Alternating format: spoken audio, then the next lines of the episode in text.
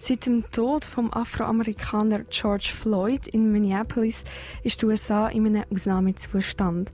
Du hast sicher Bilder gesehen, Läden werden abgefackelt, Autos stehen ausbrennt auf der Straße. Im gleichen Atemzug schiessen Polizisten auf Demonstranten oder fahren sie an. Seit acht Nächten in Folge gleichen die Strassen in einigen Städten der USA in einer postapokalyptischen Dystopie die bürgerkriegsähnlichen Zustände im Land der unbegrenzten Möglichkeiten machen auf der ganzen Welt Wellen. Jetzt hat sich das anonyme und dezentrale Hacker- und Aktivistenkollektiv Anonymous eingeschaltet. Der Juan der weiss da mehr dazu.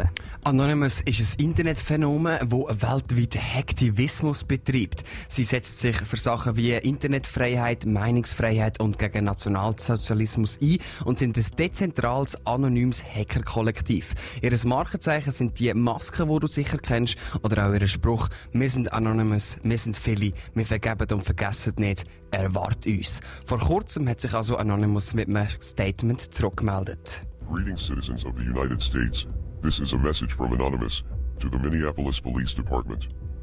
Police brutality and murder is a widespread problem in the United States, which has undoubtedly infected nearly every jurisdiction in the country, Anonymous ist unter anderem bekannt dafür, dass sie große Gegner von Scientology sind. Sie haben zum Beispiel ihre Webseite mehrfach lahmgelegt, aber in letzter Zeit haben sie mit anderen Sachen auf sich aufmerksam gemacht. Große Gegner von Anonymous sind Internetzensur und vom Staat ausgehende Zensur. Auf der Seite von Anonymous sind Whistleblower wie der Edward Snowden und Menschenrechtsaktivisten. Doch jetzt sind sie aus einem längeren Schlaf wieder aufgewacht und das mit belastenden Dokumenten gegen den US-Präsident Donald Trump und Aktivisten Aktivismus im Zug von der Black Lives Matter Bewegung. Zuerst die etwas leichteren Sachen zum Anfang. Als erstes haben Anonymous die Webseite vom Minnesota Police Department mit einer DDoS-Attacke lahmgelegt und verschiedene Regierungswebseiten gehackt. Dann haben sie den Polizeifunk mit dem NWA-Song Fuck the Police geflutet und so Kommunikation zwischen den Einsatzkräften erschwert. Die BBC fragt sich aber, ob das Fake News sind. In einem weiteren Satz von einem Artikel von der BBC steht, Anonymous hat auch Jahre alte Dokumente mit schweren Vorwürfen gegen Donald Trump in Umlauf gebracht, die von einem Zivilverfahren stammen, wo die Anklage wieder fallen gelassen worden ist. Im zweiten Teil fragen wir uns dann, was wirft Anonymous in Donald Trump vor und wie kredibil ist Anonymous überhaupt? Das gerade nach dem Song OG Kimo mit dem Song 2016. Stoßzeit auf dreifach. Die letzten Tage die sind ziemlich aufregend und traurig gesehen auf Social Media. Videos von gewalttätigen Polizisten und Demonstranten tauchen auf. Die USA ist in einem Ausnahmezustand nach dem gewaltsamen Tod vom Afroamerikaner George Floyd.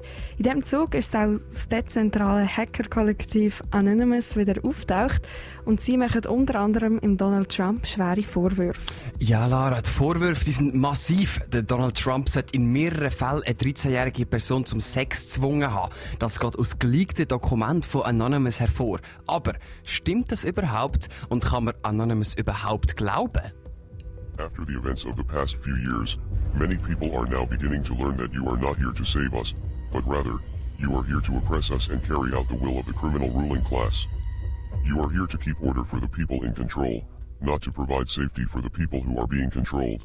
Das aus dem neuesten Statement von Anonymous. Ich habe stundenlang nach Cyberaktivisten und Experten in Sachen, Sachen Cyberkriminalität gesucht.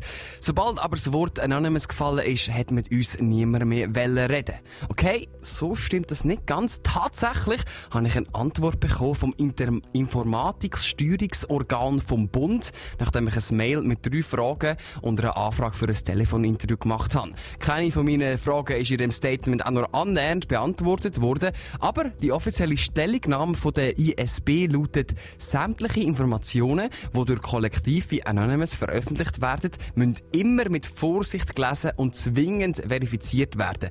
Das hat uns also gar nicht gebracht, also bin ich weiterhin auf die Suche nach Antworten gegangen. Angefangen hat also alles mit dem Tod von George Floyd. Anonymous hat in dem Zug angekündigt, ein paar dreckige Geheimnisse von der US-Regierung zu liegen, wenn die Regierung nicht recht handelt. Und der recht Handeln ist wahrscheinlich Occasionally gemeint, dass alle vier involvierten Polizisten wegen Mord angeklagt werden. Das ist nicht passiert und so hat Anonymous eine Liste auf Twitter veröffentlicht, wo Verbindungen von, vom Kinderschänder und Vergewaltiger Jeffrey Epstein aufzeigen sollen. Zur Erinnerung, der Jeffrey Epstein hat in Dutzenden Fällen Kinder und Jugendliche ausgenutzt, entführt und vergewaltigt, vielleicht auch ermordet oder opfern lassen. Es ist noch nicht lange her, dort ist er wegen einem angeblichen Selbstmord im Gefängnis gestorben. Sogar Mainstream-Medien zweifeln das an, dass er sich wirklich das Leben genommen hat. Also, zurück zur Liste. Dort stehen nämlich viele prominente Namen. Naomi Campbell, Will Smith, Will Smith, Mick Jagger, Ivanka Trump und Donald J. Trump. Sie alle sollen in Verbindung mit dem Epstein gestanden haben und es gibt tatsächlich gemeinsame Bilder vom Epstein und dem Donald Trump. Der Donald Trump hat an mehreren Partys im Haus vom Epstein teilgenommen und im Jahr 2002 als toller Mann bezeichnet. Das sind Fakten. Jetzt wird es aber interessant. In den Dokumenten, wo Anonymous geleakt haben, das sogenannte schwarze Buchli vom Jeffrey Epstein, wird ein Anklage vermerkt. Laut dieser Anklage soll der jetzige US-Präsident Donald Trump eine 13-jährige vaginal und anal vergewaltigt haben, obwohl sie sich gewehrt hat und Stopp gesagt hat. Die BBC schreibt dazu in einem Nebensatz, die Details sind nicht neu und gehören zu einer zivilen Anklage, wo noch bevor es zu der Gerichtsverhandlung ist, die Anzeige zurückgenommen worden ist. Anonymous aber behauptet, die Dokumente würden am Trump seine Verbindungen in einen Kinderhandel und Sexsklaverei beweisen. Der Trump hat sich selber nicht geäußert, Experten gehen aber davon aus, dass nachdem er die Antifa als Terrororganisation eingestuft hat, mit dem auch einen Schritt gegen Anonymous machen Es stellen sich also im Anschluss von dieser ganzen Geschichte mehrere Fragen. Wie kredibil ist Anonymous damals gewesen und heute? Da haben wir ja eben die Stellungnahme vom Bund. Zweite Frage. Wenn es bei dem Vergewaltigungsvorwurf von, gegen Donald Trump etwas dran ist, wieso ist denn die Anklage fallen gelassen worden, bevor sie überhaupt vor Gericht gekommen ist? Dritte Frage.